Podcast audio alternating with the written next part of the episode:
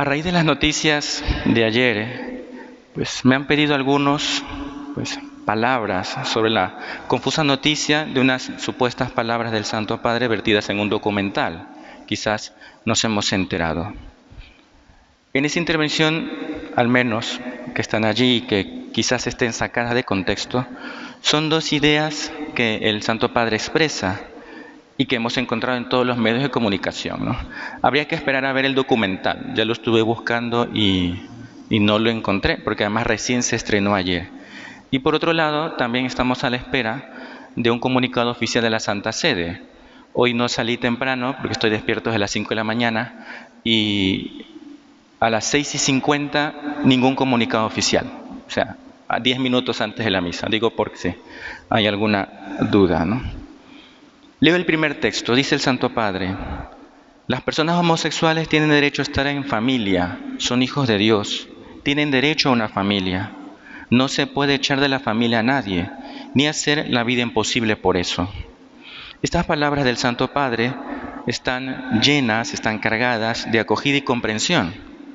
Las personas que sienten atracción hacia otras del mismo sexo son hijos de Dios, nadie lo duda, y no pueden ser expulsados de su familia, deben ser acogidos y queridos como hijos y como hermanos que son. Cada uno tiene derecho, y eso pues la iglesia lo defiende, cada uno tiene derecho a ser acogido en su familia. Otra cosa es y quizás se puede prestar a confusión en algunos medios, la expresión tienen derecho a una familia. Digo que se puede prestar a confusión porque esto facilita un malentendido, pues hoy por hoy se entiende esta expresión como derecho a adoptar hijos para formar una familia. Lo que pues contradice la enseñanza de Dios y de la iglesia y contradice el bien de los hijos. Eso como primera idea. El segundo texto también de la polémica es, dice el Santo Padre, lo que tenemos que hacer es una ley de convivencia civil. Tienen derecho a estar cubiertos legalmente. Tienen derechos a cubiertos legalmente sujetos los homosexuales. Estas palabras también pueden facilitar la confusión, pues la Congregación para la Doctrina de la Fe en el año 2003, durante el pontificado de Juan Pablo II, deja claro lo siguiente. La Iglesia enseña que el respeto hacia las personas homosexuales no puede en modo alguno llevar a la aprobación de un comportamiento homosexual, ni a la legalización de uniones homosexuales. El bien común exige que las leyes reconozcan, sigue la cita, favorezcan y protejan la unión matrimonial como base de la familia, célula primaria de la sociedad Reconocer legalmente las uniones homosexuales o equipararlas al matrimonio, sigue el documento, significaría no solamente aprobar un comportamiento desviado y convertido en un modelo para la sociedad actual, sino también ofuscar los valores fundamentales que pertenecen al patrimonio común de la humanidad. La Iglesia no puede dejar de defender tales valores para el bien de los hombres y de toda la sociedad. Fin de la cita. Un reconocimiento legal de este tipo de uniones homosexuales provocaría dos cosas. Por un lado, no se llamaría la conversión a los homosexuales activos. Recordemos lo que dice la Biblia sobre este tipo de uniones. Basta con leer 1 Corintios 6, 9 y 10 y 1 Timoteo 1 del 8 al 10. Por tanto, con este tipo de legalización se aprobaría, y lo digo incondicional, este tipo de comportamiento por otro lado, y esta es una segunda idea sobre este asunto, la ley tiene un carácter pedagógico. Si la ley dice que está bien, se corre el grave peligro de que se piense que está moralmente bien. Ese es el peligro de la ley. Aprobar un acto malo hace pensar a la gente que se convierte en bueno. Ese es el problema entonces de reconocer como moralmente buenos los actos intrínsecamente malos. Añado para evitar cualquier malentendido, porque estas palabras se están grabando, las palabras del Catecismo de la Iglesia Católica. Un número apreciable de hombres y mujeres presentan tendencias homosexuales profundamente arraigadas.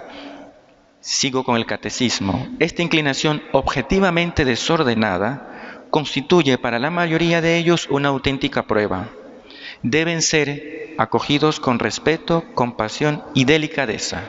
Palabras del año 1992. Se evitará respecto a ellos todo signo de discriminación injusta. Estas personas están llamadas a realizar la voluntad de Dios en su vida y si son cristianas, a unir al sacrificio de la cruz del Señor las dificultades que puedan encontrar a causa de su condición. Número 2358 del Catecismo. El número siguiente sigue en la misma línea.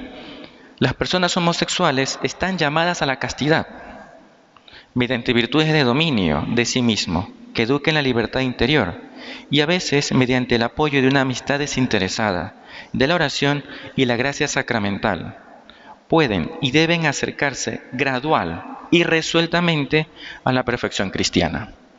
La Iglesia, por tanto, importante, ¿no? Valora como inmorales no la tendencia, sino los actos homosexuales y los califica como intrínsecamente desordenados. ¿Qué hacer ante esta situación de confusión? Hay un punto que me parece importante y que no hemos tenido en cuenta. La intervención del Santo Padre es una entrevista, y como tal no tiene un valor doctrinal. Esto es importante. Se puede discutir si conviene o no hacer este tipo de intervenciones y su influencia en los medios. No me corresponde a mí juzgar, pero sí reconocer que no todo lo que diga el Santo Padre en distintas áreas tiene el mismo peso doctrinal. Una entrevista no cambia la doctrina. Quizás pueda resultarnos iluminador el Evangelio de hoy. Algunos va a decir, por fin va a hablar, del Evangelio de hoy. Cristo no vino a traer la paz al mundo, sino la división.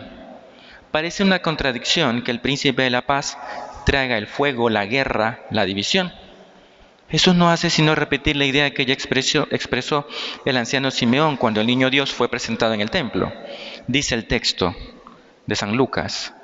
Simeón los bendijo y le dijo a María, su madre, mira, este ha sido puesto para ruina y resurrección de muchos en Israel y para signo de contradicción. La iglesia, como esposa de Cristo, como discípula de Cristo, está llamada también a ser signo de contradicción. A veces, lastimosamente, la contradicción viene dada por el mal ejemplo que damos los católicos. Nuestro mal testimonio constituye una pesada incoherencia y un obstáculo para que muchas almas se acerquen a Dios y a la iglesia. Pero muchas veces la contradicción nos llegará y debe llegar por defender como Cristo la verdad. Debe llegar la contradicción por defender la verdad. Durante su vida terrena Jesús lo persiguieron por manifestar la verdad. Él es el Hijo de Dios, esa es su verdad, eso es lo que decía, es el Hijo de Dios, el Mesías, el Salvador.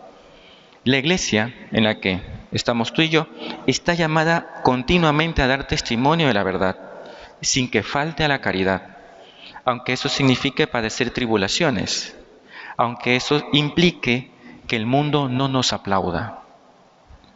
No queremos, decía Chesterton, y con esto cierro, no queremos una iglesia que, como dicen los periódicos, se mueva con el mundo. Queremos una iglesia que mueva al mundo. Que la Virgen nos ayude con su intercesión y que en nuestra oración, en nuestra oración siempre esté el amor al Papa y a la Iglesia. Que así sea.